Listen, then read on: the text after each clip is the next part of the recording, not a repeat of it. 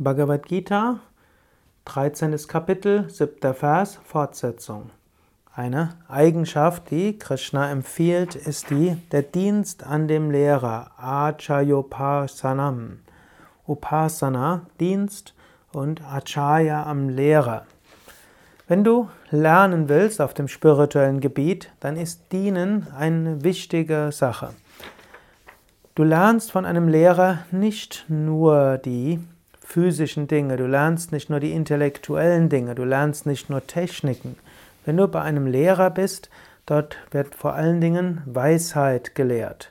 Und wie kannst du die Weisheit empfangen? Du kannst die Weisheit empfangen, indem du dich auf den Meister einstimmst. Wie stimmst du dich auf den Meister ein?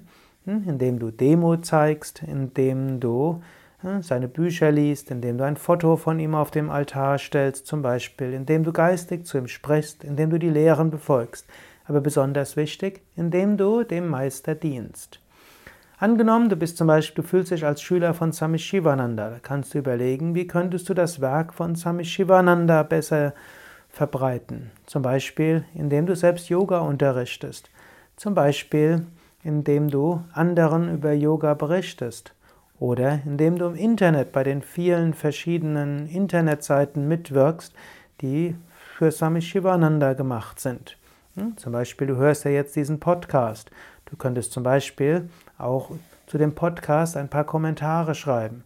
Du könntest auf die Internetseiten von Yoga Vidya gehen und dort Kommentare schreiben. Du könntest in verschiedene Foren gehen, zum Beispiel auf mein.yoga-vidya.de schauen, haben Aspiranten irgendwelche Fragen. Du könntest auf wiki.yoga-vidya.de gehen und dort im Yoga Vidya Wiki die eine oder andere Ergänzung machen. Und all das als Dienst am Meister. Du könntest auch sagen, Same Shivananda war ein Arzt, mein Beruf ist Krankenschwester. Hm, ich will Swami Shivananda dienen, indem ich meinen Kranken besonders helfe und so weiter. Überlege, was du machen kannst, um das Werk deines Meisters voranzubringen. Indem du dem Meister dienst, kannst du von der Weisheit des Meisters besser profitieren. Du kannst natürlich noch weitergehen. Yoga Vidya ist eine, ja, eine, eine Institution im Dienst von Swami Shivananda. Du könntest ja, zum Beispiel anrufen und bei der Mithilfebetreuung und sagen, ich würde gern mal etwas mithelfen für eine Weile.